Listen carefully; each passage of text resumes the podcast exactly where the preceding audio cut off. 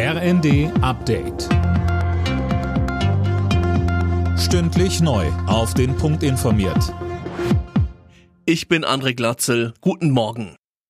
Ein Ölembargo gegen Russland wird immer wahrscheinlicher. Das hat Bundeswirtschaftsminister Habeck nach einem Treffen der EU-Energieminister gesagt. Das nächste Sanktionspaket der EU könnte heute bereits vorgeschlagen werden, so Habeck im ZDF.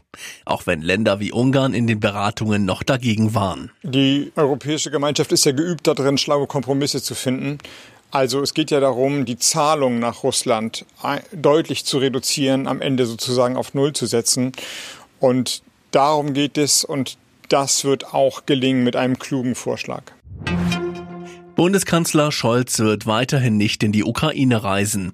Im ZDF erklärte er, der Grund dafür sei noch immer die Absage der Ukraine an einen Besuch des Bundespräsidenten Steinmeier Mitte April.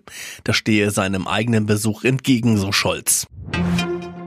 Großbritanniens Premier Johnson will heute weitere 300 Millionen Pfund Militärhilfe für die Ukraine auf den Weg bringen.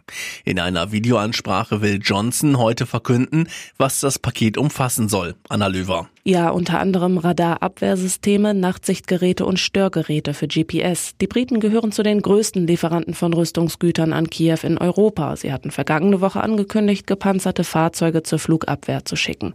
Außerdem haben sie tausende tragbare Panzer und Flugabwehrraketen sowie Plastiksprengstoff geliefert. In den kommenden Wochen will die britische Regierung außerdem Drohnen zum Transport schwerer Lasten schicken. In der Fußball-Bundesliga hat RB Leipzig auswärts verloren und zwar mit 1 zu 3 gegen Borussia Mönchengladbach. Bayer Leverkusen hat mit 2 zu 0 gegen Eintracht Frankfurt gewonnen. Alle Nachrichten auf rnd.de